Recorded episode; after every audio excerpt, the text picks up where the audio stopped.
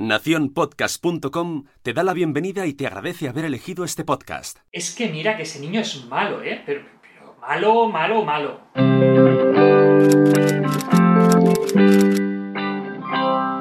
Lo escuchamos por todos lados. En la guardería, en el colegio, en el supermercado, en el parque. Continuamente estamos hablando de niños buenos y niños malos. Parece que nos encante poner etiquetas a los niños. ¿Por qué tenemos esa manía de etiquetar a los niños? Parece que el niño bueno es ese que calla la boca, el que no protesta, el que a todo dice que sí, el que siempre es un niño cómodo para sus padres, el que parece que no está en la habitación cuando está acompañándonos a nosotros.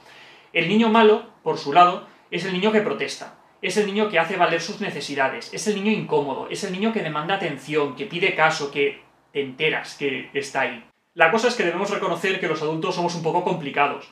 Por un lado, queremos niños pequeños que sean obedientes, que sean dóciles, que cuando les decimos algo agachen la cabeza y lo hagan corriendo, sin ponernos ningún pero.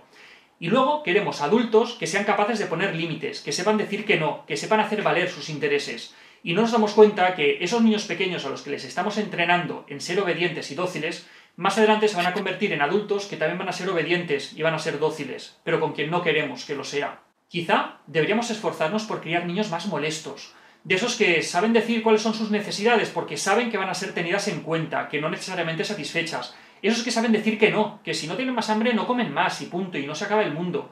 Que si necesitan ir a dormir, lo dicen. Que si necesitan jugar, lo dicen. Que algo no les parece bien, lo dicen. Y saben que sus padres van a estar ahí para escucharles, para comprenderles y para negociar con ellos. Porque no, no pasa nada por negociar con los niños.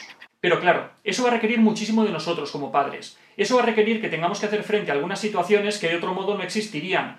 Pero ese es el precio que tenemos que pagar si queremos que de adultos se conviertan en unas personas fuertes, en unas personas que saben decir que no, en unas personas asertivas que saben poner límites ante las situaciones que perciben como injustas. Pues bien, esto ha sido otro episodio de Píldoras de Psicología, espero que os haya gustado. Si es así, ya sabéis, suscribiros al canal, darle al like, compartirlo entre vuestros contactos y podéis seguirme en las redes sociales. Si tenéis cualquier sugerencia sobre temas, píldoras sin acento arroba albertosoler.es. ¡Un saludo!